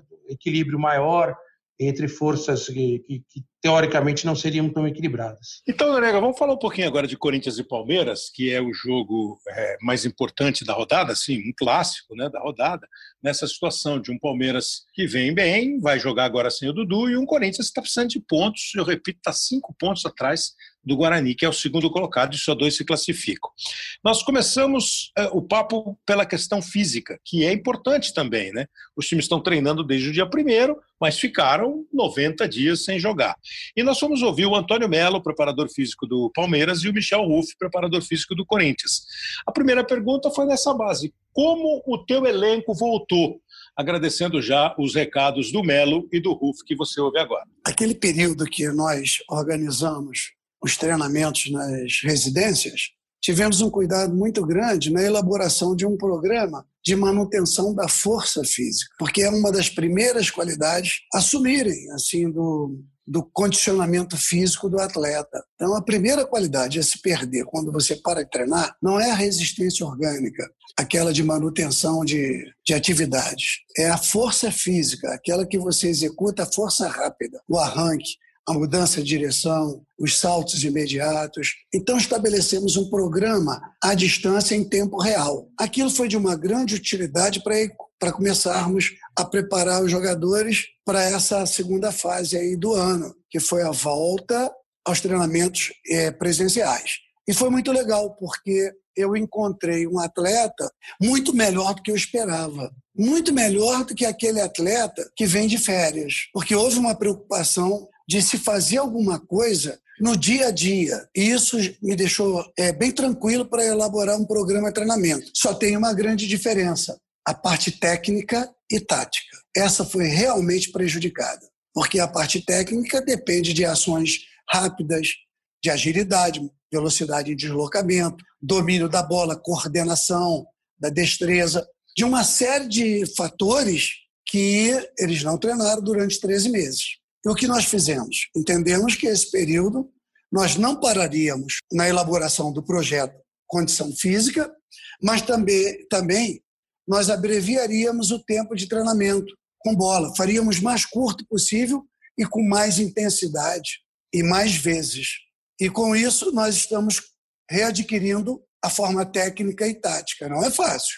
Para você entrar em uma competição uhum. como nós vamos entrar no dia 22, seria necessário que nós tivéssemos jogado para ter o ritmo de jogo. O ritmo de jogo, é, em síntese, é tempo de bola, momento do passe, reações rápidas, coordenação e ação de movimentos. Isso é muito difícil você adquirir sem jogos, sem jogos amistosos, sem treinamentos especificamente para isso. É, não, a gente não tem muito como dar de 0 a 10, né, um, um, número exato de, de como está, né, é, é, falando em números ou em percentuais. É, o que eu sei é que ninguém está preparado, acredito nenhum clube esteja preparado com tão pouco tempo para se, se fazer uma, um desenvolvimento de performance. Mas a nossa preocupação não é só física, né? a nossa preocupação também é questão mental, questão psicológica, porque esse tempo treinando sozinho em casa, ele acaba sendo totalmente ao contrário daquilo que tu tem numa normalidade do futebol, que é o jogador de futebol ele treina em coletivo, né? ele treina em grupo. Então essas questões, uh, essas questões psicológicas, elas também interferem na performance. E o mais importante, além de, de performance e cuidado com a questão mental, é também evitar lesões. Uh, nós temos uh, jogadores ganhando uma condição física, individualmente falando, muito boa, Tá? Eles têm evoluído pela, pela carga de treinamento que a gente está colocando para eles e a resposta que eles estão dando. Inclusive, a gente tem feito um trabalho individual e diário com muitos jogadores para que eles possam adquirir a melhor performance. Uhum. E falando em coletividade, hoje o grupo já, já se encontra em bons níveis aí para iniciar a competição. Não, não digo 100%, mas está aí bem próximo do, de, uma, de uma performance aceitável. O Melo mais otimista, o Ruff é, um pouco menos, não otimista, mas assim, é, vai naquela, né, Norega? Não, a gente não está 100%, mas está próximo, os cuidados que tem que ter. Você, como comentarista, se prepara para ser um pouco mais compreensivo com eles ou a hora que a bola rola no TS? Não, tem que ser mais compreensivo, Kleber. Tem que ser mais compreensivo, não tem outro jeito. A gente tem que ser é, muito justo e honesto em relação às análises. Não dá para cobrar do cara se a vida Pô, tivesse normal. Vai que a gente, vai que a gente chega lá é. sem ritmo para transmitir também. É. Não, e com certeza, acho que vai acontecer. A gente vai perder um pouco disso aí. Não vamos transmitir nos estádios, que a gente gosta tanto, né? Eu sei que você gosta, como eu gosto também, muito mais de trabalhar no estádio, toda a atmosfera, observação, e vai ter alguma, alguma perda. Eu achei muito interessante essa questão da força que o Melo colocou, né? Que eu acho yeah. que é o que mais o atleta perde. E aí que vem as lesões, né? Por mais que o cara tente trabalhar em casa, não é a mesma coisa ele correndo na varanda do que ele correndo para buscar uma bola numa lateral de, de campo de treinamento. E outra questão que eu achei muito interessante, é, que, que o Michel destacou, foi de, de, que eles tiveram, se a gente for comparar, por exemplo, com o Fluminense, vamos pegar assim, Fluminense e Botafogo, tiveram aquele problema todo lá, tiveram efetivamente menos tempo para treinar, os clubes aqui de São Paulo já tiveram um tempinho a mais de campo, né? Eu acho que eles vão Quase chegar numa, numa dias, né? né? melhor. Aí já, é, já dá para brincar, né? Com 20 dias é. de campo, o cara já, já recuperou aquele tempo de bola, já fez um pouquinho de trabalho em grupo, trabalho técnico, ele vai chegar numa, numa condição muito melhor. Mas eu acho que a força é o que, que mais incomoda. Eu me permito até um comentário amador sobre isso, assim, você como eu gosta de bater uma bola, né? Eu gosto de jogar o meu beach tênis, e eu fiquei é, cinco meses sem jogar praticamente, porque eu tive uma cirurgia de menisco, operei o menisco em março. Você volta a jogar, você perdeu força. Claro que você, movimentos que você vai querer executar, por mais que você tenha feito fisioterapia, feito reforço muscular, mas o teu corpo não está acostumado mais a fazer aquele movimento. E é isso que os caras tentam simular nesse período dos treinamentos online, para que quando chegue a situação de campo, o que a gente vai se divertir mais, Kleber, é, é na hora que pintar a primeira dividida mais forte no jogo, você imagina? Imagina se o jogador não pensa nisso também. O Felipe Melo pela frente ali, o cara fica assim, eu, hein? É, se, vou ou não vou. Né? Agora, vou, é, uma não outra vou. preocupação, né? com toda essa, essa explicação dos dois e essa análise que o Noriega fez, aí você acrescenta que com o campeonato voltando dia 22 e terminando, no caso do Paulista, dia 8, nove começa o brasileiro, que vai terminar lá em fevereiro, e no meio tem Libertadores, tem Copa do Brasil, e os times paulistas, por exemplo, estão envolvidos nessas competições, aí nós vamos perguntar para os dois preparadores físicos sobre essa maratona, sobre esse ritmo que tende a ser mais alucinante do que é normalmente de uma temporada, que sempre é criticada pelos preparadores, pelos treinadores, pelos jogadores, o excesso de jogos. Começando pelo Rufi, preparador físico do Corinthians, depois o Melo do Palmeiras, e você percebe como a diferença de sotaque, né? O Ru fala, tu vai ver como vai ser, e o Melo fala, mas vai tudo dar certo. A gente iniciou o trabalho sem uma coisa base para se fazer uma periodização na, na, preparação física do futebol, que é uma data referência uma data base para iniciar a competição. Então, a gente, dia 23 de junho, a gente iniciou o trabalho sem ter uma base, uma referência de data para iniciar o trabalho. Então, a gente trabalhou em cima de três, quatro cenários, sabendo de toda a influência que outros setores poderiam acabar interagindo com, com essa preparação. Questão de, de datas, de liberação de órgãos governamentais, o campeonato ele pode iniciar e ao mesmo tempo pode ter uma parada, a gente não sabe. O próprio calendário da, da Comebol ainda não saiu. As datas estão disponíveis, mas ainda não saiu. Então isso aí vai influenciar. No nosso caso não, porque a gente não tem competições internacionais, Uh, mas os clubes que têm competições internacionais vão ser influenciados por isso. Então, nós, uh, pensando em Corinthians, a gente já tem a ideia do calendário que a gente vai sofrer, né, que a gente vai ter, e a gente já está planejando todo o trabalho assim desenvolvido em cima dessas datas. Em alguns momentos vai ter uma maratona, tem uma sequência aí de cinco semanas que a gente pode ter dois jogos na semana. E, e, algo atípico, porque lá em janeiro, dezembro, janeiro, fevereiro, uh, já é um período onde vai estar muito quente, e isso aí também pode influenciar tanto na recuperação como no desempenho dentro dos jogos. A gente sempre jogou muito uma equipe de ponta no campeonato no, na temporada brasileira chega a 80 jogos ano. Então você tem que somar tudo que isso passa a ser é, dispêndio energético, participação em jogos, é, passa a ser tudo aquilo que leva o jogador a produzir e, ao mesmo tempo, ir perdendo a sua capacidade de alto rendimento, de alta performance. Vai ser uma coisa meio absurda, porque a aproximação dos jogos é muito grande. Haja vista a final do Campeonato Paulista. Se nós chegarmos, nós vamos jogar no dia 8 a final. No dia 9, supostamente já tem um jogo contra o Vasco da Gama. Não vai poder ter. É impossível você jogar num dia e no dia seguinte, em alto rendimento. Então, nós estamos aqui já pensando no final do ano, no dia entre Natal e Ano Novo, início do ano que vem, no, durante esse ano, os jogos vão se aproximar muito. Nós vamos três, três jogos por semana. E para isso é necessário que tenhamos uma equipe de fisiologista acompanhando dia a dia jogo, dia a dia treino, o desempenho físico nos jogos do atleta, o desempenho físico e regenerativo, é, melhor dizendo, de recuperação física entre jogos, uma nutricionista de plantão é, prescrevendo uma boa alimentação e eu na organização e controle das atividades. Então tem um trinômio que tu não pode mais abandonar, que é o controle da atividade, o repouso e a alimentação. Nós vamos sentar, vamos discutir, Vamos ver junto com o Vanderlei, que ele que evidentemente faz e dá a palavra final, da possibilidade, evidentemente, de jogos. Isso não é nenhum pitaco no comportamento tático, mas de recuperarmos mais um pouquinho alguns jogadores. De repente, não vai poder jogar no jogo de quarta determinados jogadores que não tiveram uma pronta recuperação para esse jogo. Vão precisar de mais dois, três dias para estar pronto para o desempenho de alto rendimento. Aí vai rolar, né, Noriega, aquele papo de sempre que o elenco mais robusto, mais equilibrado, é, vai levar vantagem. Talvez agora mais acentuada essa questão. E eu tinha esquecido, o Corinthians foi eliminado da Libertadores, né? Quer dizer, o Corinthians vai, vai, vai jogar, é, pode eventualmente ter um refresco um pouco maior para jogar só o brasileiro, e entrar lá na última fase lá da, da, da, Copa do Brasil. É, pode trabalhar bem isso aí.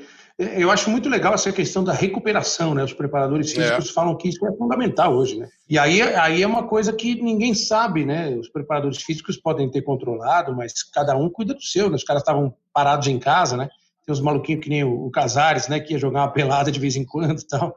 Então é meio difícil saber quem, quem, que se, quem se alimenta bem em casa, vai ser uma. Os caras vão viver uma, uma realidade meio maluca, né, Kleber? Eles vão ficar meio numa, numa prisão, né? A vida dos caras vai ser numa bolha mesmo. É jogar, é, é, dormir no hotel, voltar no avião, muitas vezes voo fretado e concentra de novo tal. É, é uma loucura isso aí. E, e, felizmente tem essa questão das cinco alterações. Né? Há muito tempo eu, eu falava sobre isso, falei umas vezes até no Arena, na época do Arena. E quando começou esse negócio de irem 11 caras para o banco, eu ficava, pô, 11 caras do banco, você pode trocar três? Tem que trocar mais. O futebol tem que evoluir para isso aí. Com essas cinco alterações agora, né? Eu acho que você favorece quem tem mais dinheiro, favorece quem tem mais dinheiro, quem tem melhor elenco, mas também dá uma chance para todo mundo poder dar uma refrescada num segundo tempo, poupar os caras. Eu acho que foi uma atitude que é emergencial, mas eu tendo a achar que ela veio para ficar. É, pra, nesse momento, sem dúvida, é uma emergência necessária. Eu fico pensando se cinco, entendeu? Talvez quatro alterações. Cinco é meio time, acho que aí é, é um pouco demais. É um barato, né? Pensa bem, com cinco você pode mudar um jogo radicalmente, né? Tá tomando um pau de 3 a 0 no primeiro, no primeiro tempo, nada funciona. Você põe cinco caras no segundo tempo, no mínimo você dá uma bagunçada na cabeça do adversário. Pô, vai, vai ter papel riscado aqui na hora da escalação, vai ser muito é. no papel. Agora vem cá, e Corinthians e Palmeiras ser logo o primeiro. Será que piora para eles, Noriega? É mais é um impacto maior assim por essa necessidade do Corinthians, pelo Palmeiras é, tá com uma proposta que foi divulgada aí pelo Luxemburgo e de repente ele perde o Dudu. Como é que você imagina assim? Eu acho que chegar, chega todo mundo igual. Talvez algum peso nas costas tenha de quilogramas diferentes, né? Tem. Para nós que só vamos contar a história, né, vai ser maravilhoso. É. Tem um monte de drama já aí. O peso da, da, da derrota aí, para quem, por exemplo, para o Corinthians, vai. O Corinthians perde esse jogo. Além de perder o clássico para o mau rival em casa, fica pendurado na classificação. Já na retomada, já volta em crise. Imagina o Palmeiras, estava razoavelmente tranquilo. Perdeu o Dudu, sai o melhor jogador. Perde para o maior rival. Na volta, é aquela história do toma que a crise é tua, né? Esse é, é o barato do clássico. Porque, imagina aí, a calmaria, que, que se ganha o Corinthians o clássico, a calmaria muda de lado. E aí vira a esperança, né? De na última rodada classificar e o torcedor já começa a falar: não, agora vai. Saímos da. da a gente estava lá embaixo, vamos recuperar, vamos rumo ao título. Tal. A crise passa para o lado do Palmeiras. Se o Palmeiras ganha, classifica, né? ratifica a classificação pela pontuação, provavelmente, né? E já empurra o rival para uma situação de desespero. Elimina e joga por uma perspectiva, dependendo dos outros resultados, de jogar para não ser rebaixado na última rodada. Né? É. Clássico já. A apresentação tá boa, né? É isso mesmo. Se o Corinthians perder o jogo, ele está eliminado. Ele não consegue mais chegar no Guarani, independentemente do resultado de Botafogo e Guarani. E aí nós ouvimos o Melo e o Ruf também falando sobre é, eles estão lá dia a dia, vivendo. Sabe como é papo de clássico? Vai voltar o campeonato. Pô, vai voltar quando? Dia 22. Qual é o nosso jogo? Corinthians. E o nosso é Palmeiras. É lógico que isso rolou lá dentro também. No lado de preparação e no lado emocional. Tanto do lado do Corinthians quanto do lado do Palmeiras, é um clássico. E o empenho vai ser a top. A gente não tem como falar para o jogador, controla a partida. Aliás, isso não existe em momento algum. Mas vamos lá, um clássico é um clássico e o desempenho, o desgaste físico, ele passa a ser muito grande porque tem um componente nessa história aí que é o emocional. E o, o emocional, ele te traz uma perda, uma queda de rendimento no plano técnico, tático e físico, às vezes muito grande. Nós temos que trabalhar esse lado também, o lado externo, saber discutir o jogo, preparar a cabeça dos atletas. Começar numa volta dessa num clássico, com certeza o desempenho físico vai ser afetado. A gente montou toda a programação e, e toda a periodização em cima do, do restante do ano, né, que na verdade é um início final de, de temporada. Então, claro que se tratando de clássico, tem muitos aspectos que, que acabam interferindo e o calendário acabou nos, nos dando essa situação de, de retomar com um clássico. Uh, tem uma coisa também que está interferindo, que é a questão de, de fazer amistosos aqui no estado de São Paulo, principalmente. Uh, nós praticamente não fizemos amistosos, vamos para o jogo, para o clássico, sem ter feito nenhum jogo antes. acredito que o Palmeiras também esteja passando por isso. E então a gente, para nós é jogar, participar de um clássico é sempre legal, sempre importante.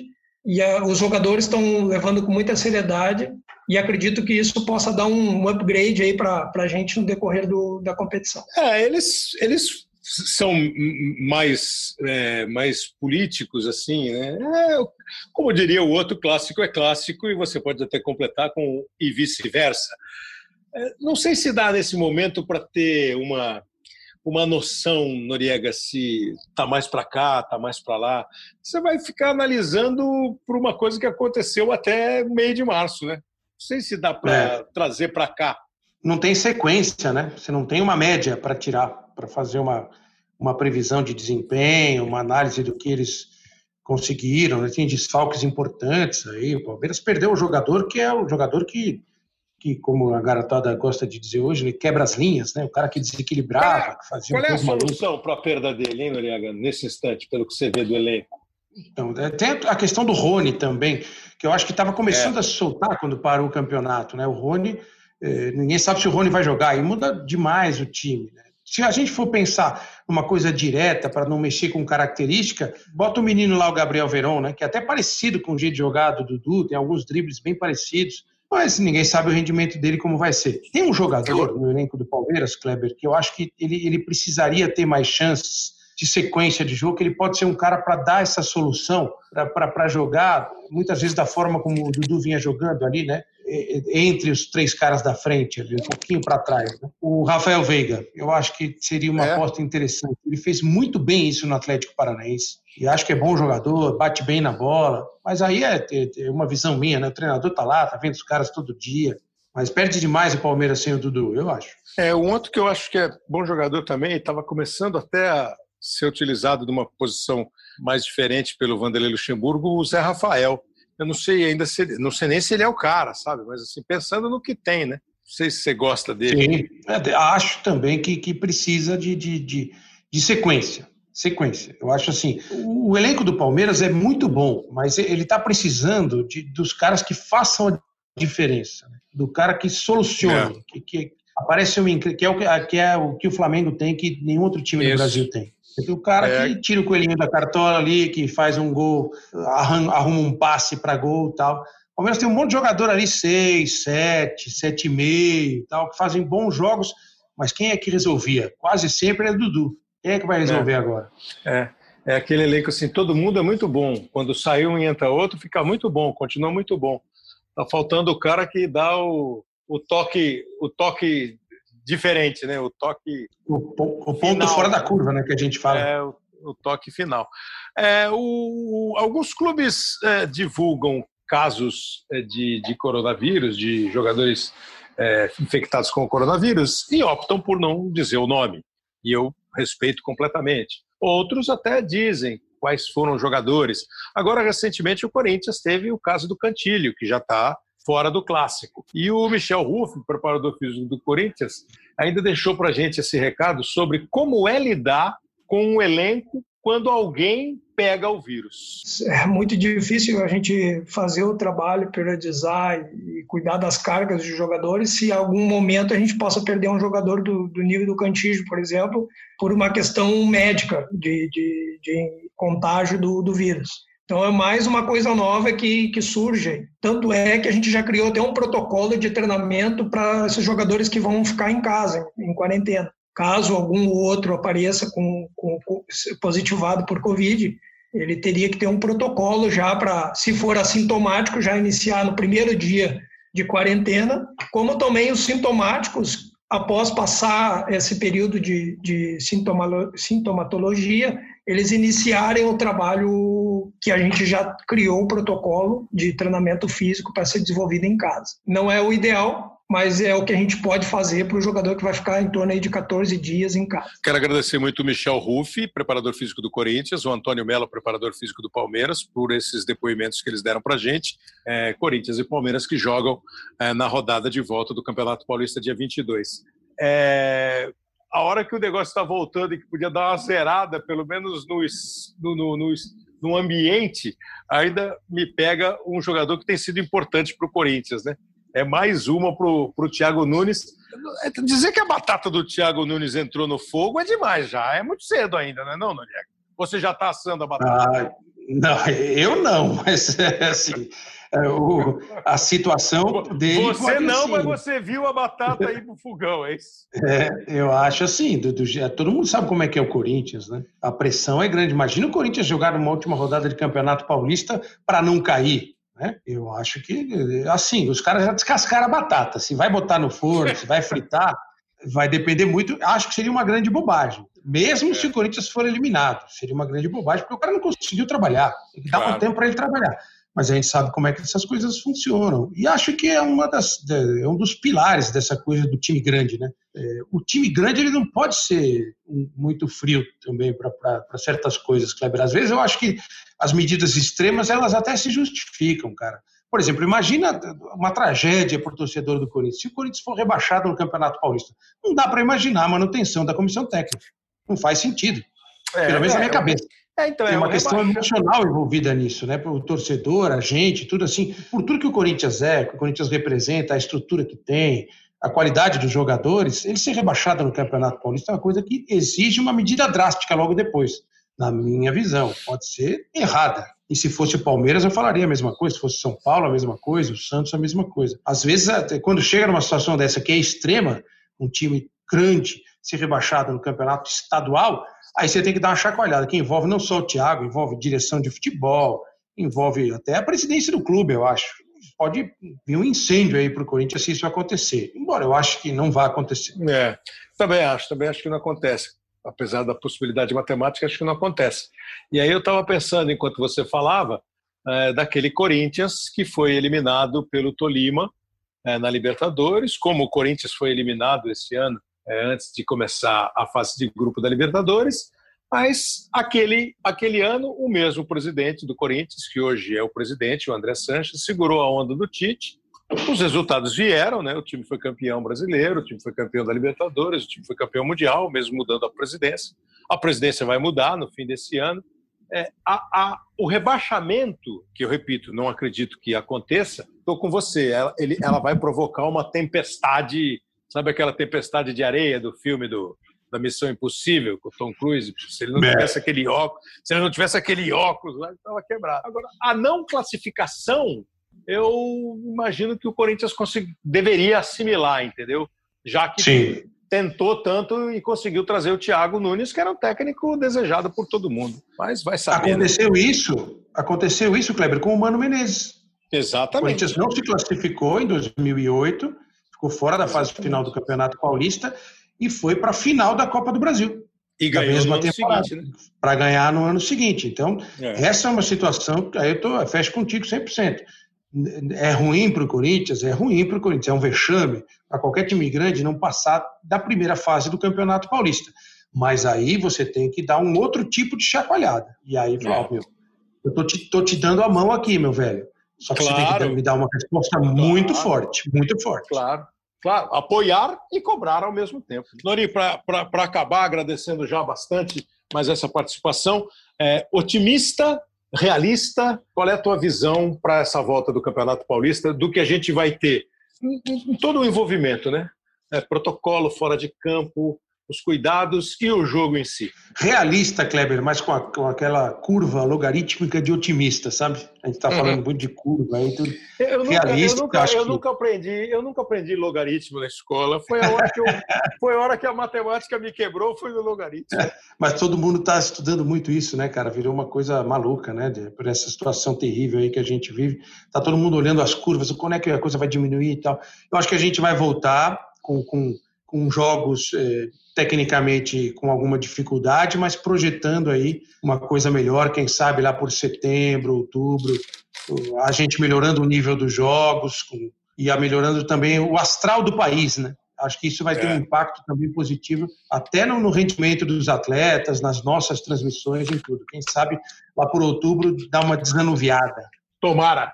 Valeu, Maurício Noriega. Obrigado, hein? Valeu, Kleber. Um abraço. Obrigado pelo convite. Foi assim, minha gente, com o Mauro Silva, com o Paulo Roberto, técnico da equipe do Santo André, o Mauro Silva, vice-presidente da federação, com as participações do Antônio Melo, preparador físico do Palmeiras, e do Michel Ruff, preparador físico do Corinthians, as análises do Maurício Noriega, esse podcast, esse hoje sim, tratando aí da volta do campeonato, contando com a sua compreensão, já que a possibilidade de você ouvir depois da rodada é grande, mas foi uma pré-análise do Campeonato Paulista em sua volta. Quero agradecer aqui umas mensagens, estou pegando umas mensagens mais antigas aqui do, do programa. É, para agradecer o pessoal, por exemplo, o Vitor Henrique, falando que gostou é, do podcast, falando da cobertura da Fórmula 1, um programa um pouco mais, mais antigo, é, do Tafarel, também muita gente fala do Tafarel. Aí o Léo chegou a postar um pedido ali, ah, quais são os seus goleiros, os goleiros mais legais que você viu? Teve um aqui que eu estou procurando agora, que ele citou três goleiros, os três goleiros, ah, tá aqui, o Gabriel Gonçalves, os três melhores goleiros que eu vi jogar, Neuer, Buffon e Schmeichel. É, os brasileiros, Rogério Ceni, Zete e Dida. Ele acrescentou os mais folclóricos, René Guita, o colombiano, Thomas Ravelli, da Suécia, que foi é, o goleiro da Suécia na Copa de 94, e o Jorge Campos, do México. Foi aquele que a gente fez com o Tafarel, bem agradável mesmo, falando sobre os goleiros. É, o Branco Júnior, que sempre participa aqui com a gente, fala do episódio com o Beto Hora, com o Clebão Machado, com o Rudy Landucci, com o Cavalcante. Também tivemos aqui o Psico Podcaster falando daquela, do papo da semana passada com o Trajano e com o Paulo César Vasconcelos foi mesmo muito agradável. João Barbosa disse para mim que gostou desse podcast. O Paulo fala do episódio que nós fizemos com o Silvio Almeida, o racismo no futebol, na sociedade, é, e outras mensagens que eu sempre. O William Correia falando que foi legal também, o do Paulo César com o Trajano, o Alex de Castro, o podcast dos humoristas, o Vinícius Cardoso também citando aqui o Trajano e o Paulo César Vasconcelos. Enfim, muito obrigado a você que, que nos acompanha aqui no podcast. Obrigado mesmo e que a gente tenha sempre a sua participação para fazer o nosso podcast. Que tem a edição e a, e a edição e a produção do Léo Bianchi. Léo Bianchi é, que está prometendo um programa com Samuel Rosa, entre outros. O Samuel Rosa, ele mesmo, do Skank. A gente vai conversar com ele sobre futebol, que joga bem, inclusive, o Samuel Rosa. É, você pode continuar participando sempre pela nossa hashtag Hoje Sim, que está lá no Twitter. O Léo Bianchi, então, como eu disse, faz a edição e a produção do programa. O Rafael Barros e o André Amaral são os coordenadores da plataforma de podcasts do Globoesporte.com, onde você vê todo, vê e ouve todos os podcasts da plataforma, também no Apple Podcasts, no Google Podcasts, no Pocket Casts e no Spotify. Semana que vem tem mais outro episódio do Hoje Sim. Valeu, grande abraço para você.